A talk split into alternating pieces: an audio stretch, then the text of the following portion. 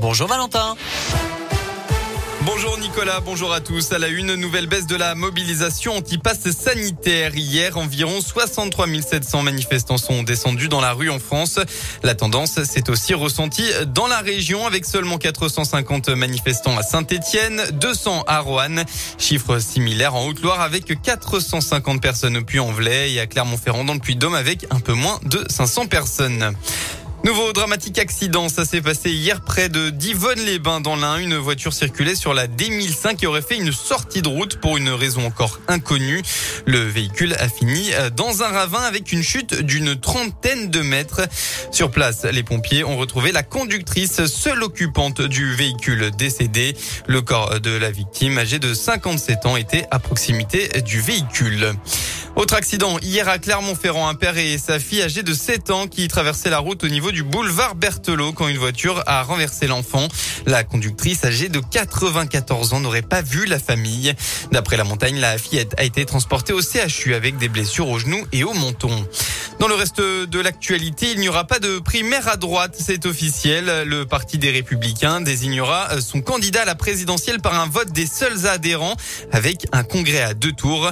Les trois favoris pour représenter le parti pour les présidentielles sont Xavier Bertrand, Valérie Pécresse ou encore Michel Barnier.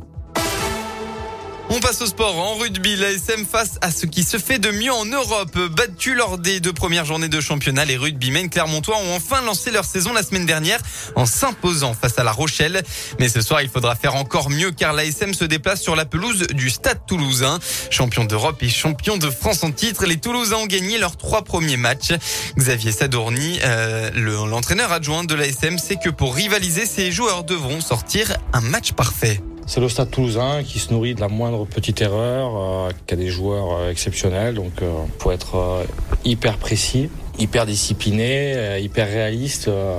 Faut faire le gros match. Si on regarde beaucoup le Stade Toulousain, je pense qu'on n'y va pas. Donc euh, faut se concentrer sur nous. On a eu un début de saison un petit peu délicat. Euh, on a fait un bon match contre La Rochelle.